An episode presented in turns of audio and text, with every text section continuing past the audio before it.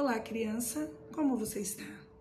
Hoje eu vim contar ainda a história da criação de Deus, mas no terceiro e no quarto dia, que está no livro de Gênesis, capítulo 1, versículo 9 ao 18. No terceiro dia, Deus fez os oceanos e a terra seca. Você sabe o que é um oceano? O oceano é o mar, aquele monte de água salgada. Quando a gente vai na praia, a gente vê os oceanos. Deus viu que o que tinha feito era bom e ficou muito feliz, e depois disse: Cubra-se a terra de plantas que deem sementes, árvores e frutos.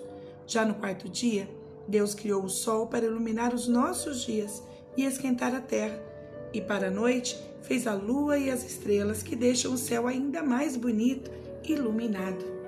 Ah, quanta coisa linda Deus fez!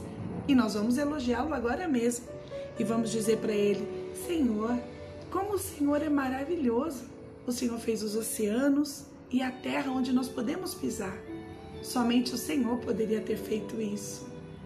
Também nós vamos confessar que muitas vezes nós não damos importância às coisas que Deus faz. A Bíblia diz que Deus nos deu sementes, árvores e frutos que coisa boa, como é gostoso pegar uma fruta, a fruta preferida. Qual é a sua fruta preferida? A minha é banana. Eu amo banana. E quando eu como uma banana, eu penso como Deus é bom. Ele fez para mim a minha fruta preferida. Mas às vezes a gente está meio bravo com a vida e a gente despreza as coisas que Deus fez não nos importamos com o mar, não nos importamos com a terra que pisamos e reclamamos porque estamos andando e cansados. Outras vezes, quando a mamãe e o papai vêm nos oferecer uma fruta, a gente está meio bravo, a gente empurra para longe e diz: Eu não quero. Nós precisamos confessar que muitas vezes agimos de forma muito errada e isso é feio e isso deixa Deus muito triste. Nós podemos agradecer hoje por, pelas coisas que Deus fez Deus fez a praia para a gente passear com a família, para a gente fazer castelos de areia, para brincar com o nosso baldinho de areia. Deus fez as nossas frutas prediletas. Deus fez as árvores, as sementes que vão garantir que a fruta vai continuar lá, nascendo de novo para a gente comer outra vez.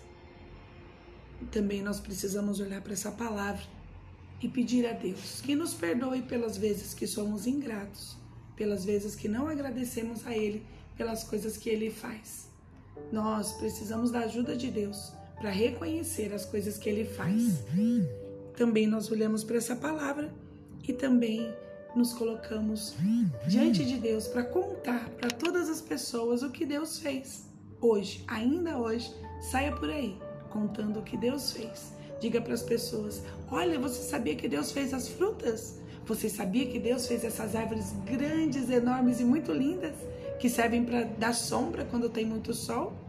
Conta para as pessoas quem foi que fez a praia, quem fez as águas do mar e quem fez a terra que nós pisamos. Esse é o nosso compromisso do dia. Nós vamos contar para as pessoas o que Deus faz. Que Deus te abençoe e até a próxima. Tchau!